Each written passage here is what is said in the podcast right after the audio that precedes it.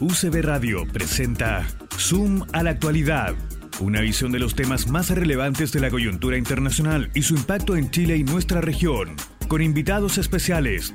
Conducen Juan Pablo Roldán y Juan Pablo Glasinovich. Buenas tardes. Comenzamos la quinta sesión del programa Zoom a la actualidad internacional, una mirada al mundo desde Valparaíso, a través de la señal de UCB Radio en el 103.5 en la región de Valparaíso y también en internet en la página web www.ucbradio.cl. Semana a semana analizamos los principales acontecimientos ocurridos en el mundo, haciendo una lectura desde América Latina, Chile y Valparaíso. El programa es realizado de manera conjunta con el Centro de Estudios Avanzados y Extensión, el campus de la PUCB en Santiago y el programa de Magíster en Relaciones Internacionales de la Universidad, posgrado que lleva 11 años formando especialistas en la materia desde Valparaíso al mundo. En esta quinta edición de Suma la Actualidad Internacional se analizarán la vocación marítima de Chile, los desafíos y oportunidades que nos propone el siglo XXI. Hoy contamos con la participación de dos destacados invitados, la abogada y diplomática María Teresa Infante y el almirante y académico Rodolfo Codina. María Teresa Infante es diplomática y a lo largo de su trayectoria ha ocupado diferentes cargos a nivel nacional como en el extranjero. Más recientemente fue embajadora de Chile en los Países Bajos, o agente de nuestro país ante la Corte Internacional de Justicia en el caso Chile-Perú y es parte del grupo de 35 expertos que asesoraron a Chile por la demanda de Bolivia ante la Corte Internacional. Actualmente es jueza del Tribunal Internacional de Derecho del Mar. El almirante Rodolfo Codina ocupó el cargo de comandante en jefe de la Armada de Chile entre 2005 y 2009. Cuenta con un magíster en Ciencias Navales y Marítimas, con mención en Estrategia es graduado de la Escuela Superior de Guerra Conjunta y del Curso Superior Conjunto de las Fuerzas Armadas de Francia. Es académico del Magíster en Relaciones Internacionales de la PUCB. Como es habitual antes de la entrevista, el profesor Juan Pablo Glasinovich compartirá con nosotros una breve síntesis semanal de los principales acontecimientos que han ocurrido en el mundo. Te escuchamos, Juan Pablo. Buenas tardes a todos, bienvenidos a una nueva versión de nuestro programa especial saludo a nuestros auditores y auditoras. Como siempre en el resumen, partimos por nuestra región, nuestro vecindario y Brasil. En Brasil, en la semana pasada, el presidente Bolsonaro procedió al mayor cambio de gabinete de su mandato. La razón sería dar un golpe de timón ante la grave crisis sanitaria del país. Entre los ministros salientes se encuentra el canciller y el ministro de Defensa. En el caso del canciller, era muy ideológicamente alineado con el presidente, y su salida respondería a su supuesta incapacidad por conseguir vacunas. En el caso del, ministro de Defensa, eh, hay toda una serie de polémica y conjetura, eh, pero el, hecho es que eh, tras la, sacar el ministro de Defensa, renunciaron los comandantes en jefe de la Fuerza Armada de Brasil, y se dice que esto habría sido porque el presidente Bolsonaro habría tratado de generar algún tipo de intervención militar fuera de la Constitución. Producto de estas mismas conjeturas y este, este ambiente revuelto es que se ha iniciado un proceso de impeachment en la Cámara Baja del Congreso brasileño, donde habrá que ver qué es lo que eh, va a pasar eh, en, un, como dije, en un ambiente bastante complejo y revuelto. Perú y Ecuador resuelven este domingo 11 de abril, eh, en el caso de Perú, van a la primera vuelta eh, presidencial, hay 18 candidatos y hay una elección eh, general de congresistas y también eh, regional. Encabeza las preferencias dentro de estos 18 candidatos Johnny Lescano, pero esto indica de todas maneras que van a tener que ir una segunda vuelta porque nadie tendría una mayoría sustantiva como para ser electo en primera ronda. Y en el caso de Ecuador, se va a la segunda vuelta, eh, habían salido electos en la primera Arauz y Lazo, y eh, la intención de voto demuestra hasta ahora que Arauz eh, lleva la cabecera y, y podría ser electo de seguir esa tendencia. Saliéndonos y ampliándonos al resto del mundo, la semana pasada también en el caso de Estados Unidos, el presidente Biden anunció en un discurso en Pittsburgh un plan de infraestructura eh, de más de 3 trillones de dólares, una cosa gigantesca que se suma al anterior programa de promoción económica eh, contra la crisis y el COVID de 1,9 trillones. Y su objetivo en este caso es la infraestructura, básicamente, ponerla al día, considerando que Estados Unidos se ha quedado rezagado en muchos puntos de infraestructura y eso atenta contra su competitividad. En este caso, a diferencia del paquete de ayuda anterior, eh, se, financiaría en buena parte con el aumento de los impuestos, particularmente los impuestos corporativos que habían sido disminuidos eh, por Trump. Los republicanos desde ya han anunciado que se opondrán a este masivo plan, tanto por considerar que están en, contra del aumento de los impuestos, como porque esto aumenta el rol del Estado, según ellos. Eh, en Europa eh, sigue la tercera ola de infecciones del COVID. Eh, hay muchas críticas por la lentitud del proceso de vacunación. En el caso de Francia, el presidente anunció a su pesar una nueva cuarentena de cuatro semanas y las cosas no parecen mejorar como se esperaba que mejoraran. En materia política, eh, el Parlamento Europeo eh, está reflejando la polarización política que afecta a muchos de sus países al eh, salirse el partido húngaro Fidesz del, primer ministro Orbán del bloque de los partidos de centro-derecha del Parlamento y procurar constituir un nuevo bloque, que este caso sería de, de partidos de ultraderecha, en el cual está negociando con la Liga del Norte eh, italiana y el Partido de la Ley y Justicia de Polonia. Rusia está desarrollando ejercicios militares en la frontera con Ucrania. Coincidentemente han retomado los enfrentamientos entre los separatistas rusos en algunas zonas de Ucrania y las tropas ucranianas. Por lo tanto, acá es difícil ver que no haya una coincidencia. En el caso de China, eh, su diplomacia ha reaccionado a la ofensiva reciente de Estados Unidos. Eh, recordemos que la semana pasada el secretario de Estado eh, estuvo en Asia, ha tenido reuniones también virtuales, el presidente también con varios líderes de, la región. lo mismo está haciendo China. Una ronda en que el ministro de Relaciones Exteriores se reunió con los, sus pares de Singapur, Malasia, Indonesia y Filipinas. Hong Kong sigue la consolidación autoritaria de mano de China. Eh, el, Consejo Legislativo, que es la autoridad eh, territorial, eh, se le han cortado competencia y además ahora los cargos de elección directa han sido reducidos, exigiéndose a los candidatos que demuestren patriotismo con China, lo que implica que estén alineados con el Partido Comunista Chino. Myanmar la Junta Militar presentó cargos contra la mandataria de puesta por supuesta violación de secreto eh, hacia terceras potencias, lo que conllevaría 14 años de prisión. Esto en el contexto de que se mantiene la movilización popular y la violenta represión. Y finalmente, Jordania eh, eh, se habría, habría habido supuestamente, de acuerdo a las declaraciones de la autoridad jordana, un intento de golpe, de destronar al rey, eh, que sería apoyado por potencias extranjeras. No se ha revelado cuál sería el origen de esto, pero hay varios detenidos, incluyendo un medio hermano del rey, y está por verse qué es lo que está detrás de esto, si es una pugna poder interna o realmente hay un apoyo, una conspiración que involucra elementos externos. Muchas gracias. Gracias Juan Pablo por la síntesis internacional. Bueno, y aprovechamos de saludar a nuestros invitados, a María Teresa Infante y a Rodolfo Codina. ¿Cómo están? Muy bien, Juan Pablo. Muy bien, muchas gracias por la invitación. Muy bien. Qué bueno. un, gusto escuchar, un gusto escucharlos también. Eh, queríamos comenzar con María Teresa. Eh, bueno, que nos cuente un poquito, obviamente breve, de manera breve, qué hace el Tribunal Internacional del Derecho del Mar, cómo está integrado, para que nuestros auditores sepan cuál es su función y qué tipo de casos revisa. Nos gustaría saber si el tribunal puede intervenir por sí mismo o únicamente a requerimiento de, alguna, de una o más partes. Eh, muchas gracias por la pregunta. Para presentar eh, una, eh, sintéticamente una imagen del tribunal. Este es un órgano judicial que fue creado en la Convención de Naciones Unidas sobre el Derecho del Mar. Los negociadores creyeron que era útil en esa época establecer un órgano que fuera autónomo, parte de la convención para la aplicación y la interpretación de la convención, sin perjuicio de que algunos estados pudieran optar por otros mecanismos también jurisdiccionales y judiciales, arbitraje, Internacional de Justicia.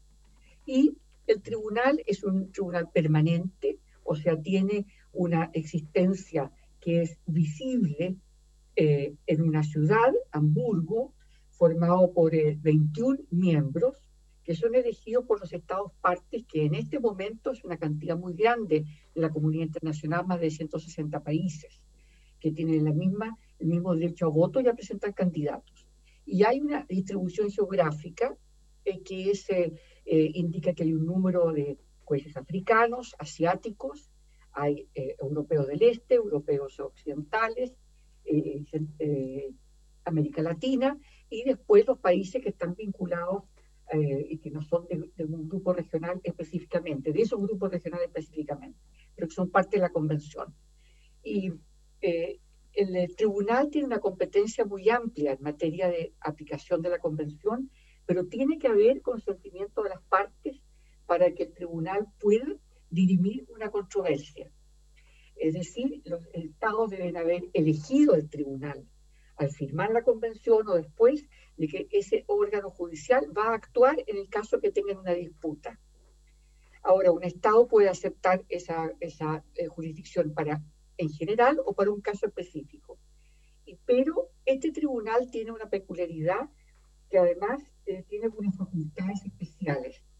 Eh, él puede intervenir a petición de parte para dictar medidas provisionales en una controversia donde ha habido algún incidente o hay algún tema que requiere una actuación rápida de un tribunal, aunque el tribunal competente definitivo sea un arbitraje o la Corte Internacional de Justicia. Medidas provisionales urgentes. Y el otro tema, la, otra área que, tuvo mucha importancia en la década de los 90, comienzo de los 2000, fue eh, la cuestión de la liberación de buques pesqueros o buques que abastecen buques pesqueros y que son detenidos por estados costeros y buscan su pronta liberación pagando las multas correspondientes sin perjuicio de que se siga un proceso con infracción de normas, etcétera, evitando que se detenga la tripulación, en fin. Este es un procedimiento que hizo actuar mucho el tribunal al comienzo. Eh, muchos casos se llevaron eh, adelante en esta vía. El tribunal también es de competencia obligatoria para el área de la minería marina ahí ya no hay escapatoria. La minería marina hay una sala dedicada solo a ello, a ello y tiene esta competencia también consultiva, o sea, para dar opiniones en derecho, pero tiene que ser solicitada legalmente, no por un Estado individual, sino que conforme un tratado que lo permite o en materia de minería marina. El tribunal es un tribunal que, podemos decir, tiene una buena trayectoria, ha cumplido con, eh, con su cometido, no tiene la eh, envergadura en cuanto a los casos que tiene la Corte Internacional de Justicia, que puede conocer de todo tipo de controversias, territorial, de responsabilidad, una serie de cosas, en fin, pero para Chile es muy importante porque la jurisprudencia del tribunal ha marcado pauta en determinadas eh, materias respecto de protección del medio marino, las competencias del Estado del pabellón, el concepto de lo que es la tripulación de un buque, aunque sea de muchas nacionalidades, y que interesa mucho a un país que usa mucho las vías marítimas. Además de que tuvimos una controversia hace algunos años con la Unión Europea que fue llevada al Tribunal del Mar.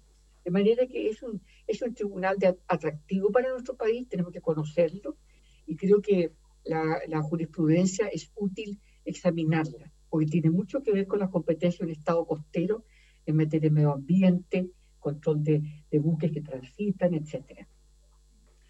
Perfecto. Eso es lo que puedo decir. ¿Mm? Sí, buenísimo. Bueno, de esto y otros temas vamos a seguir conversando en unos minutos más. Eh, hoy día, como estamos hablando del mar, vamos a tener solo música vinculada de alguna forma al mar. Y vamos a comenzar escuchando un clásico de los Beatles, del disco Ivy Road, la canción compuesta por Ringo Starr que se llama Octopus Garden.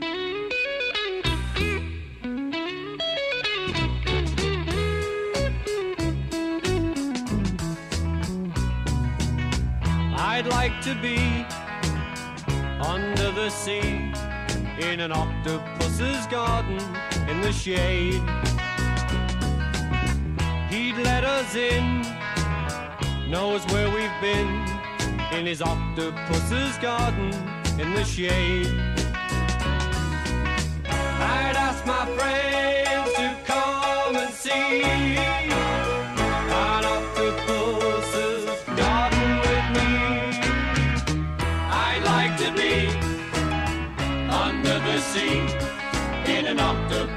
garden in the shade. We would be warm below the storm in our little hideaway beneath the waves. Resting our head on the seabed in an octopus's garden near a cave. We would sing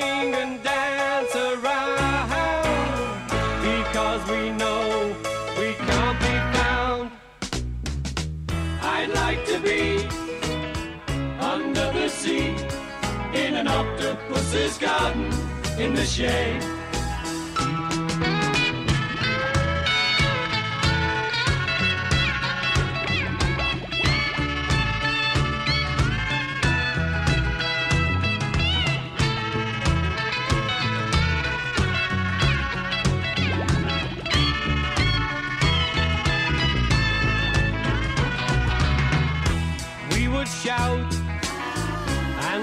about the coral that lies beneath the waves. Oh, what joy for every girl and boy, knowing they're happy and they're safe. We would be so happy, you and me. No one there to tell us what to do. I'd like to be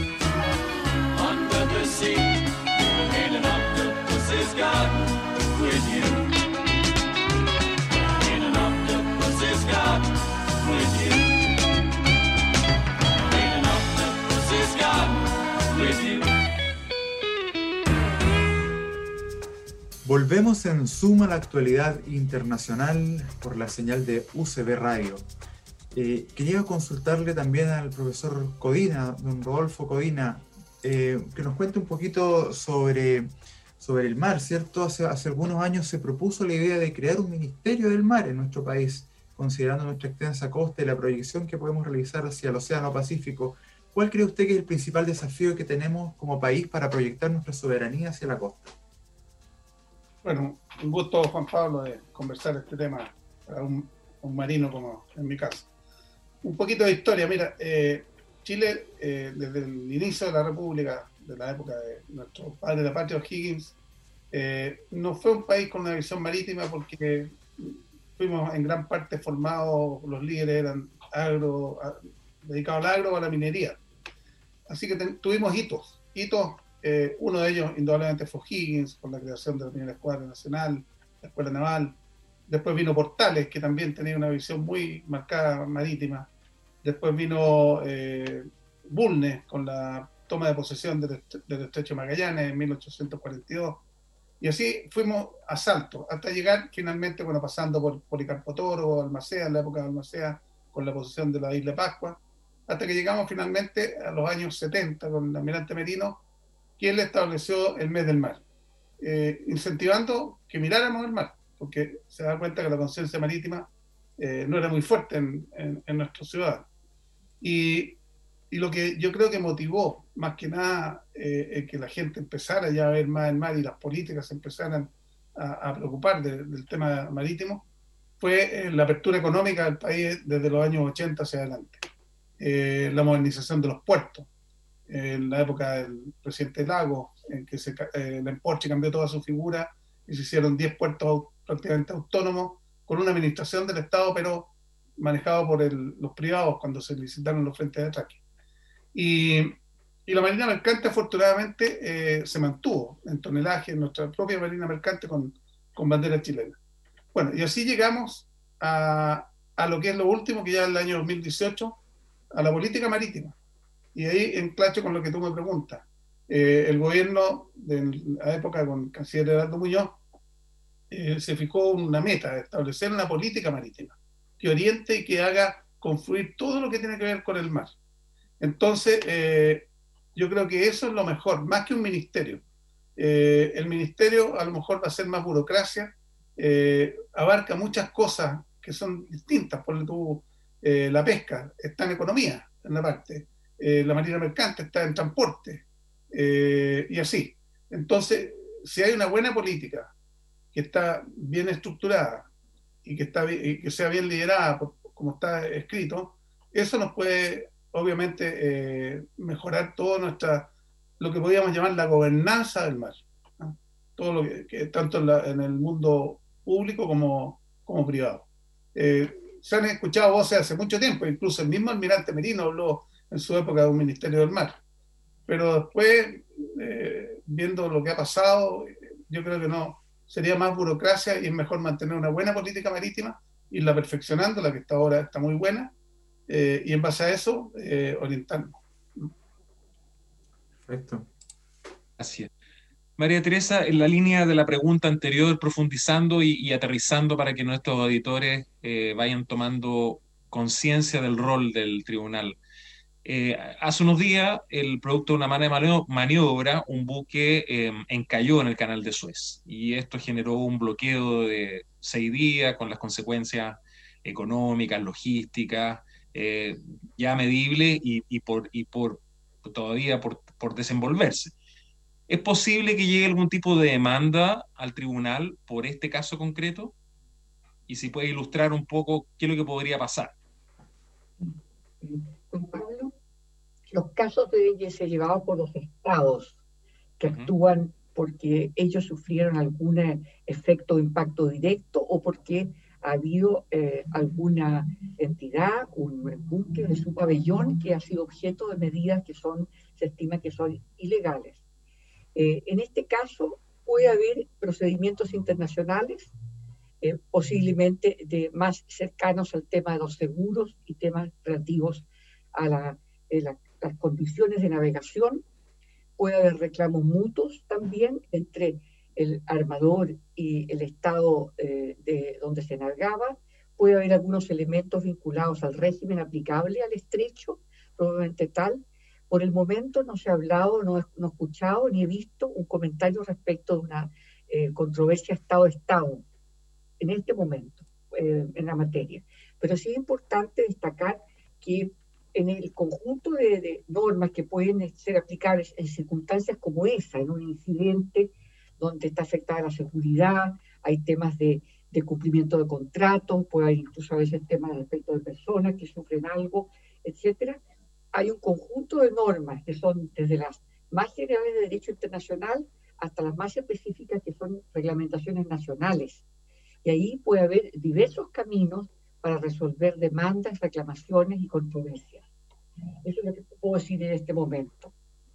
Muchas eh, gracias. diciendo además que este es un estrecho, perdón, que es un canal que se rige por normas especiales, por un tratado internacional, pero que es parte de la soberanía de un Estado.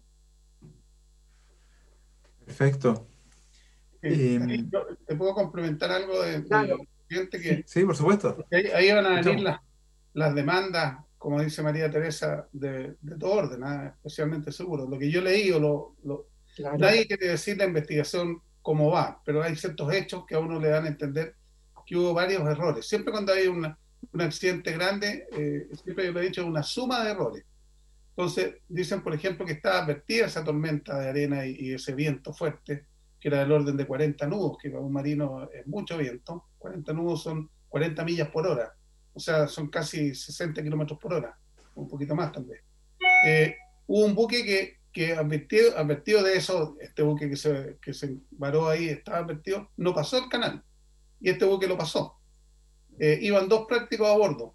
Eh, también está una parte de la velocidad la velocidad creo que está regulada y no más allá de 8 nudos, 8 millas por hora es la velocidad que deben pasar los buques. Y además este era un lugar el más estrecho y el buque creo que iba como a 13 nudos de acuerdo a los registros que hay. Entonces ahí uno empieza a preguntarse, bueno, ¿y los prácticos? ¿Cómo aceptaron esto? Los prácticos son normalmente del Estado. ¿ah?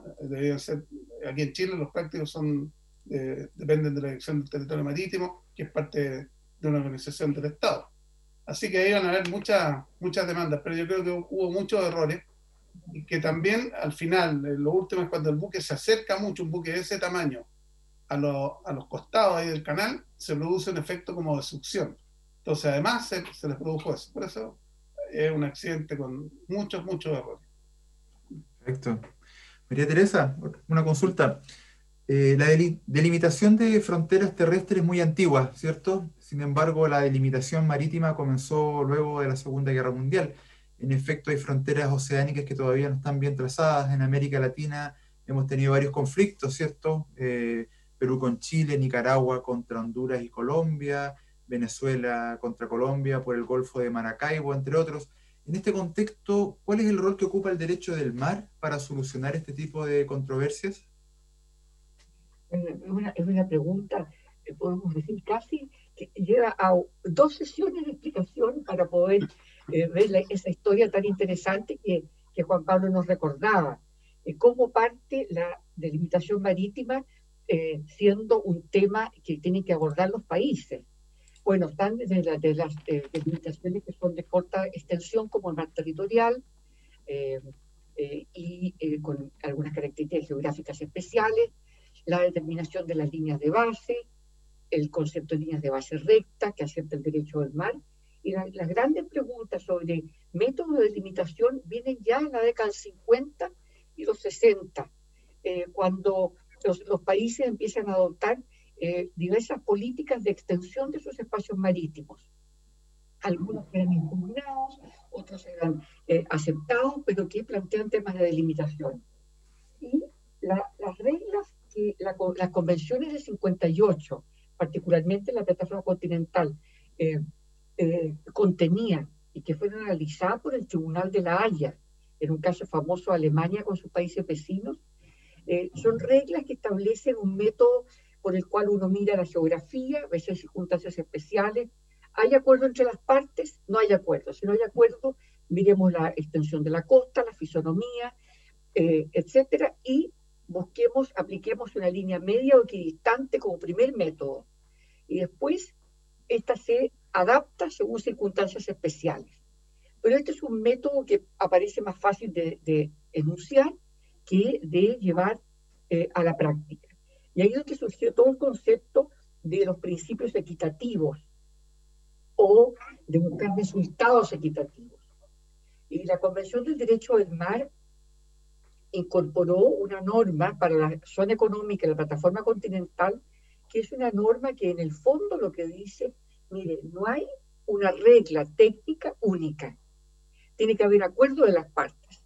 Y cuando no hay acuerdo de las partes, entonces podría un tribunal o un tercero eh, proponer o determinar una línea que aplique el derecho internacional y que ese derecho internacional, entonces algunos dicen, bueno, es la idea de que eh, hay que partir por un punto, un punto de inicio, que es la línea media equidistante, y ajustarla, ajustarla según las circunstancias. ¿Qué circunstancias los estados invocan circunstancias muy extremas y algunas solamente geográficas.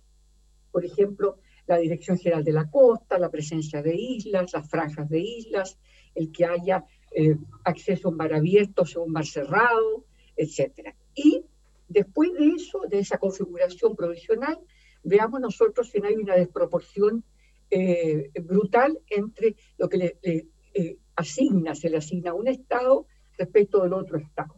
Y es lo que se llama el, eh, los tres métodos, las tres etapas del método de limitación que desarrolla un fallo de la, de la Corte Nacional de Justicia entre Ucrania y Rumania en un momento, teóricamente dice, eh, eh, con las características que tenemos, vamos a ir por etapas. No hay acuerdo entre las partes, en aquello que hay acuerdo se aplica el acuerdo, a veces hay acuerdos para algunas millas. Y vamos a aplicar un método sucesivo cómo, cómo distribuimos esto. Esto eh, es largamente debatido y discutido por los países en los casos. Eh, el caso Perú-Chile, Perú versus Chile, era un caso donde las partes habían históricamente considerado que había un acuerdo. Este acuerdo estaba constituido por un tipo de línea que no es contraria al derecho internacional. Y la parte demandante dijo, no, yo creo que esta línea no tiene un fundamento no es un acuerdo de limitación, es un acuerdo simplemente pesquero y nosotros vamos a demostrar que hay que aplicar otra línea. El fallo es un fallo que eh, toma un punto de vista y después ajusta la línea del límite y determina un límite a partir de la milla 80. Es un tema que podemos discutir en otra oportunidad respecto de cómo se construye. Pero muy interesante porque el Tribunal Internacional de la Haya, él reconoció que había un acuerdo de limitación. Dijo que no podía conocer su origen exacto, pero que su origen, había un acuerdo implícito en su origen, lo que, lo que era algo bastante novedoso desde el punto de vista de la jurisprudencia internacional. Y además aceptó el paralelo no solamente para efectos pesqueros, sino que para todo efecto, o sea, agua, suelo, subsuelo y los recursos, y todo lo que ocurre ahí para fines marítimos. Eh, eso es un poco la, teoría general de la delimitación. Hay casos súper interesantes que se están planteando en los últimos años, que son las delimitaciones ya no de las 200 millas, sino que más allá de las 200 millas, cuando hay plataforma extendida, que es un tema en el cual se está hablando mucho en Chile ahora, eh, que significa que un país puede proyectarse a 300 millas y hay que ver si eso significa que hay que hacer otra delimitación con los países vecinos. Interesante. Bueno, vamos a seguir conversando de este y otros temas más luego de esta breve pausa comercial aquí en Zoom a la actualidad internacional por UCB Radio. Son las 4 de la tarde, 29 minutos. Viña del Mar, Valparaíso, en la costa, en la zona interior. UCB Radio, energía musical e informativa.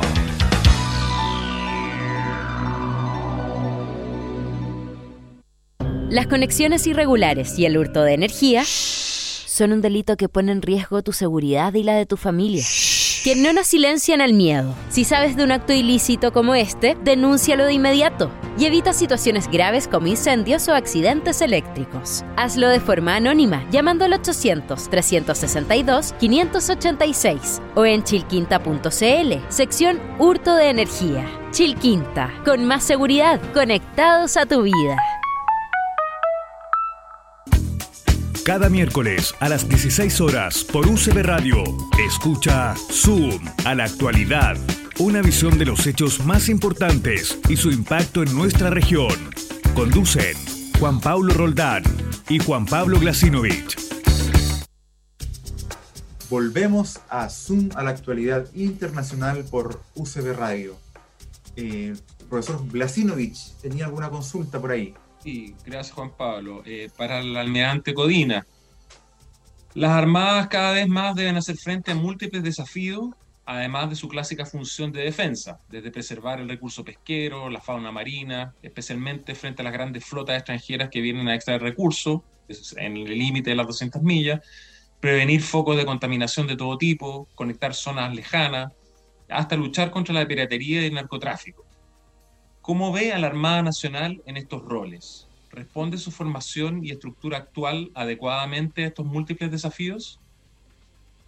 Sí, mira, eh, desde hace bastante tiempo, hace, me atrevo a decir unos 15 o 20 años, cuando se partieron viendo estas nuevas amenazas, se partió enfocando la, misión de la Armada hacia estas otras áreas que se llaman operaciones distintas a la guerra, porque la Armada eh, eh, está hecha fundamentalmente para, la guerra, digamos.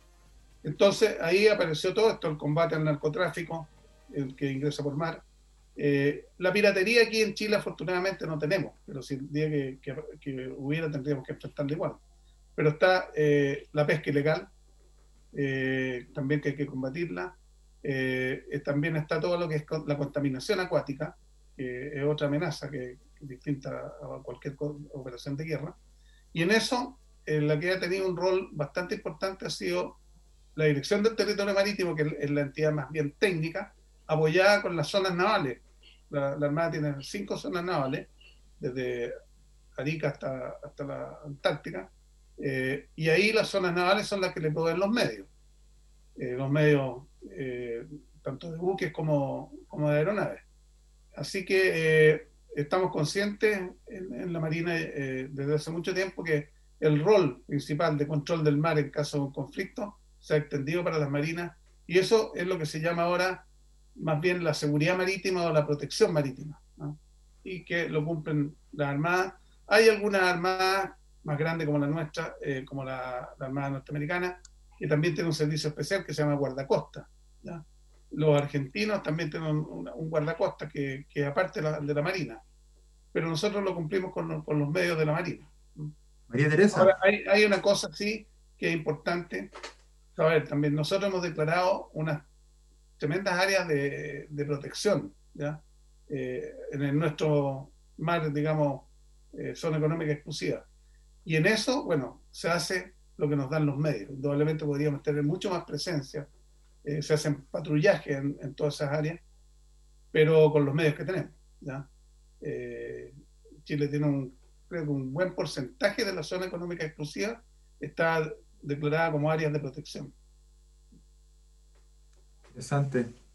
Una, interesante labor la que desarrolla la Armada, sin lugar a dudas. Que a veces uno no lo conoce, digamos, en, su total magnitud, digamos. Pero es muy importante la labor que desarrollan. María Teresa, me gustaría que retomáramos lo que estábamos conversando recién sobre Chile y Perú, ¿cierto? Usted trabajó como coagente de Chile en el diferendo limítrofe que tuvimos ante la Corte Internacional de Justicia. Me gustaría saber que nos contara qué fue lo más difícil en este caso y cómo se puede proyectar a futuro la relación bilateral con Perú hacia el futuro. Bueno, yo eh, eh, quiero decirle de inicio que naturalmente no puedo entrar en una, eh, discusión donde el interlocutor o el otro país podría decir yo quiero replicar, pero sí abordarlo con, con bastante, una visión bastante completa, comprensiva. Primero, creo que Chile y Perú tienen elementos para una relación madura y sólida. Nosotros tuvimos elementos en el pasado de eh, acción eh, coordinada conjunta en temas del derecho del mar, la creación de las 200 millas, que no es una mera, eh, una mera declaración de aspiraciones, sino que algo real, la posibilidad de colaborar en todo lo que el sistema pesquero del Pacífico Sur, es fundamental para el desarrollo de nuestra industria, la preservación de los recursos y para las comunidades que dependen de la pesca, por lo cual hay elementos objetivos que llevan a que nosotros con Perú tenemos que tener una relación sólida, madura. También tenemos la inmigración eh, del Perú, que ya tiene más de 20 años en Chile, un curso de 20 años y que ha sido eh, ya eh, parte de nuestra experiencia migratoria y nos ha dado una mirada de la comunidad peruana muy enriquecedora eh, y otras áreas, además de la vecindad en Arica y Parinacota, eh, y otros temas. Hay otras áreas a las cuales no, me voy a referir y que tienen que ver con temas y que son las posibilidades, las definiciones y estrategias que en algún momento pueden emerger, en fin, pero si las miramos en sistema sudamericano en el sistema global, Chile y Perú deben tener un diálogo franco, directo, abierto en muchas cosas por ejemplo, en todo lo que es la defensa del libre comercio, todo lo que es la defensa del libre comercio regulado naturalmente, todo lo que es acceso a mercados, el tema de la estabilidad jurídica para recibir inversiones y una serie de otras materias donde hay estos elementos. Ahora, la demanda eh, sobre el límite marítimo fue un elemento que algunos analistas en Chile no les gusta señalar eso porque creen que Chile debió haber acogido una invitación del Perú y juntos a la Corte, fue eh, vista con eh, eh, preocupación por cuanto ella reabría una historia de trabajo con Perú, con sus evoluciones, con sus momentos críticos, con las dificultades que tienen relaciones bilaterales vecinales en todos los continentes, donde está el tema, el tema terrestre, el tema del Tratado 29, eh, la, ejecución eh, integral de las cláusulas del Tratado del 29 y que están radicadas en Arica, en la cual hemos trabajado con la Armada muy estrechamente, y, eh, todo lo que conlleva eso, de simbólico, de historia, etcétera, era una reapertura de una relación bilateral. Desde la perspectiva chilena, nosotros, con el embajador Frank Claver, la Cancillería los grupos asesores, la institución armada, nunca se pensó que había que reequilibrar esta relación bilateral. La parte del Perú lo planteó como una, un reequilibrio, una reestructuración para que las cosas fueran, fluyeran de otra forma. Eso, eso por una parte. Y es muy importante para la narrativa cómo se explica. Y después viene el tema de la remirada a los tratados del Pacífico Sur. Eh, lo, más difícil es el tener que enriquecer la interpretación y la aplicación de instrumentos que sirvieron propósitos en una época, en los años 50, en los años 60, pero que aplicados después, eh, 40 años después, con jurisprudencia de tribunales en el camino, a juicio de una parte, eran eh, instrumentos incompletos. Entonces son afirmaciones que se niegan con otra afirmación o que se oponen. Y algo bien importante que es muy difícil de explicar porque eh, tiene que ver con el nervio interno de los gobiernos. No siempre los gobiernos aprecian estos temas con la misma intensidad o con la misma urgencia. Y en algún momento a algunas personas, algunas eh, eh, personas de, colocadas en puestos altos de decisión en nuestro país, miraron la relación con Perú como un paquete, donde podían entrar en ecuación otros temas.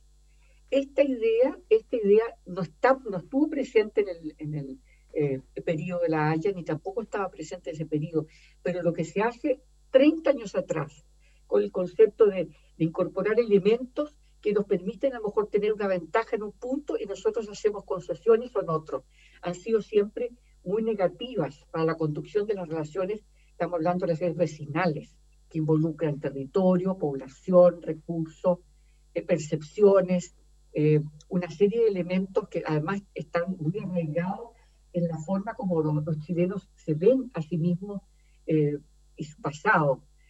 No puedo decir más sobre eso, yo diría que eso es lo más difícil. Gracias. Gracias por el, el, análisis y por contarnos también cómo, cómo fue todo ese proceso.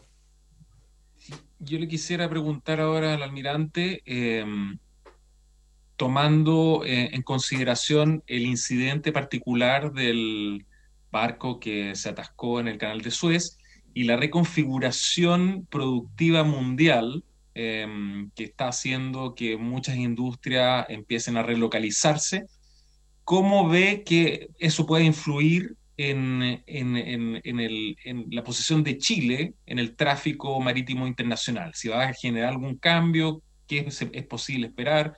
o las cosas van a seguir más o menos como están hasta ahora? Mira, yo creo que la... Ah, y, perdón, y también la famoso, el famoso concepto del megapuerto que siempre se está discutiendo, que de dónde se tiene que ubicar, que si va o no va. Perfecto. No, eh, yo creo que la, en el caso, en lo marítimo, nosotros vamos a seguir más o menos igual como estamos ahora. Vamos a tener indudablemente una baja en el comercio, lo hemos sentido, producto de la pandemia que afecta a todo el mundo. Pero de relocalizarnos, eh, que lleguen algunos otros tráficos para acá, no. Eh, lo importante es, digamos, mantener eh, nuestro flujo y, todos nuestros acuerdos que hemos eh, logrado de tratado de comercio, en fin, especialmente mirando al Pacífico. Nosotros lo que exportamos, importamos, la gran masa es hacia el Pacífico, del orden del 48%. Eh, para que tengan una idea, el 48% de nuestras importaciones y exportaciones se va al Asia-Pacífico. El 28,1% se va a América del Sur y América Central. El 20 y, y coma y tanto se va a América del Norte. Apenas el 7% se va a Europa y el 0,4% se va a África. Ese es nuestro, nuestro flujo comercial por vía marítima, que equivale a un 96% de todo lo que sale y entra a Chile es muy poco lo, lo, que sale por tierra y menos todavía por avión. Entonces, esto va a seguir igual. Ahora, en cuanto al, al megapuerto, eh, yo creo que no, no, no soy partidario de un megapuerto. Yo creo que el desarrollo del puerto de San Antonio y el desarrollo del puerto de Valparaíso, esas dos unidades, deberíamos llamarlas, si queremos llamarla, el, megapuerto de la quinta región, y, lo podemos sumar Quintero. ¿ah? pero no es conveniente eh, ir en desmedro de una para favorecer la otra. Nosotros en, lo que exportamos de San Antonio y lo que sale de carga de San Antonio y Valparaíso somos más que el Callao, que es nuestro competidor entre comillas. ¿ya? Que siempre hemos pensado que Callao se puede llevar el día de mañana las cargas, porque también está el concepto de, los, de estos megapuertos que se dejan las cargas y van a buscarlas a estos megapuertos de otras partes. Eh, llegan grandes buques en que en un puerto nomás dejan todo y ahí se van a buscar para, incluso para otros, para países. Entonces yo prefiero que aquí en, nuestro país desarrollemos un buen puerto en San Antonio, como hay un proyecto, mejoremos Valparaíso. Valparaíso hay unos proyectos también hay en, el sector de Yolanda, de que se pudieran hacer unos sitios más de ataque. Y, está también el terminal, el T2, que, ahí está medio en el aire la, eh, el, futuro, digamos. Eh, y con eso tener un, gran puerto de la quinta región que absorba eh, todo lo que viene desde el centro del país. y seguir desarrollando los otros puertos. Ahora, ahí hay varias, por eso la política es importante. Por ejemplo, el desarrollo del borde costero. Hay que ir dejando lugares guardados para los puertos. Nosotros tenemos que desarrollar a futuro más puertos. Además, si queremos ser eh, una exportador o, un lugar de exportación de otros países, como puede ser Brasil, la carretera que venga desde Brasil pasando por Bolivia hacia los puertos del norte de Chile. Entonces, eh, esos son desafíos grandes. Y, mega puerto, definitivamente, yo creo que no, vale la pena. incluso más, hay varias otras razones. Por ejemplo, el día de mañana hay un problema en un puerto problema político con los, con los trabajadores, los estibadores, en fin, que se declaran en huelga. Es mejor tener un segundo puerto, que ya ha pasado aquí. Muchas veces, cuando ha habido conflicto en San Antonio, se han venido a San Antonio buques, y cuando ha habido conflicto en Valparaíso, han salido de Valparaíso buques a descargar a San Antonio. Así que esa sería más o menos la idea. Gracias. Perfecto. Bueno, vamos a hacer una pequeña pausa comercial. Vamos a escuchar a un gran cantante de música soul norteamericano, Otis Redding, que nos va a traer el clásico Sitting in the Dock of the Bay. Sitting in the morning sun, I'll be sitting when the evening comes, watching the ships roll in. and Then I watch them roll away again. Yeah, I'm sitting on the dock of the bay, watching the tide roll away. Ooh, I'm just sitting on the dock of the bay, wasting time. I left my home in Georgia headed for the Frisco Bay. Cause I've had nothing to live for, and look like nothing's gonna come my way. So I'm just gonna sit on the dock of the bay, watching the tide roll away. Sitting on the dock of the bay, wasting time. Look like nothing's gonna change. Everything still remains the same. I can't do what ten people tell me to do, so I guess I'll remain the same. Sitting here resting my bones, and this loneliness won't leave me alone. This two thousand miles I roam just to make this dock my home. Now I'm just gonna sit at the dock of a bay, watching the tide roll away. Sitting on a dock of a bay, wasting time.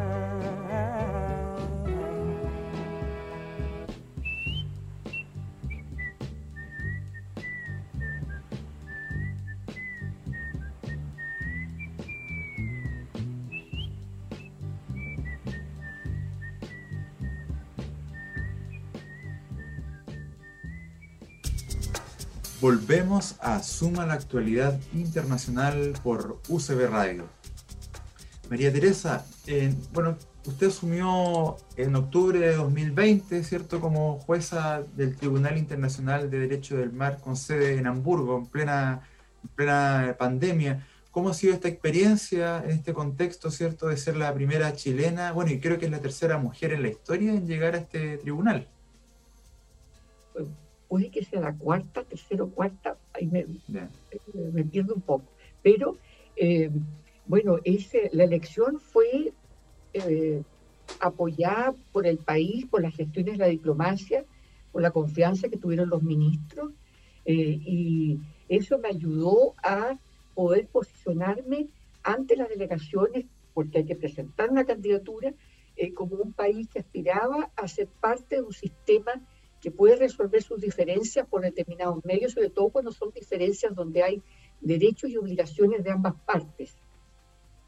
La Convención del Derecho al Mar pretende encauzar el ejercicio de las competencias de los estados de manera que ellos puedan ir superando diferencias que van a surgir de todas maneras. Siempre va a haber una discrepancia respecto a una interpretación o cómo se ejerce una competencia. Y el, tribunal, bueno, una, eh, tuve una, la acogida, como los, demás jueces que ingresaron el 1 de octubre, muy eh, de buenos compañeros, muy fraternal, muy bien, se eligió además un nuevo presidente, es un jurista sudafricano, que ya era juez del tribunal, un nuevo vicepresidente, que es un juez de Islandia, y se empezó a trabajar desde el primer momento y ahora tuvimos una sesión en marzo, audio virtual, nosotros a la distancia, eh, para viendo temas de administración, de gestión, una serie de elementos que son internos del tribunal y que hay que ir resolviendo. Y después tendremos otra sesión en septiembre posiblemente haya eh, trabajo de, sustancia, alguna controversia, en la medida que se aceleren los plazos de un caso que está ya presentado entre Nigeria y Suiza, Suiza y Nigeria. Hay otro caso que está planteado que es entre Maldivas y Mauricio, pero es una sala del tribunal donde yo no estoy integrando. Entonces, tengo que ir acompañando este trabajo también con actividad académica y, y otras actividades. Y pensando en temas, en temas globales, si me permite, yo quería mencionar unos temas de la agenda internacional que tienen mucho que ver con la Armada y con las funciones de tutela sobre los espacios marítimos nacionales y la alta mar, que en la gran agenda internacional del mar, yo diría que hay por lo menos tres áreas que son de directo, entre otras, mayor interés para Chile. Uno, el tema de la pesca ilegal que mencionó el almirante. Es un tema que se da la mano con el desarrollo de los eh, eh, mecanismos de coordinación en el Pacífico Sur para determinadas especies, que son aquellas que están cubiertas por el Acuerdo de Wellington y eh, sobre el cual tenemos mucho más que avanzar. Es un tema que es de preocupación mundial. En el Pacífico hay áreas muy sensibles a la pesca ilegal eh, y no declarada. Eso es muy importante. Nosotros tenemos experiencia antártica también donde se ve el tema, de manera que es un tema que nos llama la atención. La otra área que también es eh, un tema de, podríamos decir, de agenda actual, no, tan, no de tanta sensibilidad mundial, pero sí muy importante, es el desarrollo de la minería marina. Algunos países lo están haciendo dentro de su plataforma continental, pero también están con el ojo puesto fuera de la plataforma continental. Minería que no, es hidrocarburo, ¿ah? son los, las, costras, los sulfuros, etcétera, nódulos, en fin. Y la posibilidad de que la minería terrestre pueda tener, o se pueda, eh, más bien dicho, de qué forma la minería terrestre no debe ser afectada por una minería marina, cuando los minerales van a también a ser extraídos de ahí. Y la tercera área es la biodiversidad en alta mar, donde hay una relación directa con el tema de vigilancia, supervisión, evaluación de impacto ambiental, y va a haber, se piensa, una convención dentro de pocos años eh, sobre la biodiversidad más allá de, las áreas nacionales. Eh, y ahí hay temas eh, de estrategia científica y también económica que son de la del más alto nivel, desde propiedad intelectual, acceso preferente, participación en beneficios, etc. Y nuestro país tiene que estar en todos estos frentes simultáneamente. Y hay un tema, perdón que quiero decirlo, que es muy importante para un país costero o tan, eh, eh, eh, digamos, complejo como es Chile, que es lo que se llama el, levantamiento, el incremento del nivel del mar, y que es un, tema de la agenda mundial, pero también de la agenda técnica y económica de los países, que no solamente es nuestro continente, sino que también tiene que ver con Antártica y tiene que ver con las islas oceánicas. De manera que hay mucho trabajo marítimo que hacer diplomático, eh, la defensa, la armada, las instituciones académicas, etc. Y ustedes que son eh, encargados de, acercar a la opinión pública. Por supuesto. El mar, el mar trae muchos desafíos, sin lugar a dudas. Bueno, vamos ya terminando nuestro programa. La última pregunta para el almirante Codina. Eh, profesor, bueno, quería quiero tomar uno de los temas que, planteó María Teresa, que tiene que ver con, nuestra vocación hacia, el hacia, la Antártica. ¿no? Chile es un país antártico por naturaleza, es llamado a ser la puerta de entrada al continente blanco. ¿Ha faltado, eh, profesor, desde el Estado un mayor apoyo para crear una política interna y externa hacia la Antártica? considerando la importancia de estudiar el cambio climático, por ejemplo, y la existencia de importantes recursos allí? Eh, mira, yo creo que no, no, no, ha faltado, yo creo que podría haber sido más, pero, pero que se ha hecho, se ha hecho. Eh, me acuerdo, por ejemplo, cuando se hizo una estrategia nacional de seguridad, uno de los temas era, estaba eh, metido ahí, era la política relacionada con la Antártica. Ahora, nosotros hemos, podríamos tener más bases Ah, no, no, solo están las bases de la Fuerza Armada, está el Instituto Chileno Antártico también. Pero eh, lo que tendríamos que hacer más bien como política, yo creo, es todo el apoyo logístico que se le puede dar a la Antártica, porque nosotros estamos en la puerta de entrada prácticamente de este sector de la Antártica, que es la península de, O'Higgins, porque está Punta Arena, que indudablemente Punta Arena es mucho más que Ushuaia, porque también Argentina tiene Ushuaia, pero Punta Arena tiene mucho más, más facilidades que podría dar. Y en eso no deberíamos dedicarnos, al apoyo logístico, a un montón de bases que están, que están en toda esa zona. Y, y, con la, y con las instituciones, tanto científicas, el apoyo, cuando estaba, eh, yo todavía no era comandante jefe, se hicieron varios trabajos con eh, un centro de estudios de Bunster, que estaba ahí en Valdivia, y que se eh, subían arriba en unos aviones P3 para ir viendo justamente uno sacaban eh, cómo el hielo se había ido con unos sistemas muy, muy especiales y muy técnicos, eh, había ido cambiando producto del cambio climático, porque eh, la península es un muy buen, eh, podríamos decir, un barómetro de lo que nos va a venir en cuanto al cambio climático. Así que yo creo que podemos, no, no nos hemos dejado, ¿ah? podemos hacer más indudablemente, pero a veces lo que falta son los recursos. Pero ha habido una tanto la Cancillería como la de, la institución armada, del Instituto eh, Chileno Antártico, una preocupación por esto. Perfecto. Bueno, queremos aprovechar también la ocasión de agradecer a nuestros dos invitados de hoy, ¿cierto? A María Teresa y a Rodolfo por su destacada participación en el programa Suma la Actualidad Internacional que se emite a través de UCB Radio. En la próxima sesión analizaremos la reinvención constitucional chilena los tratados internacionales y la influencia internacional con los académicos Manuel Núñez y Paulina Astroza. Los esperamos acá en Zoom a la actualidad internacional cada miércoles a las 16 horas por la señal de UCB Radio. Esto fue Zoom a la actualidad, una visión de lo más importante internacionalmente con su impacto en nuestra región. Conducen Juan Pablo Roldán y Juan Pablo Glasinovich.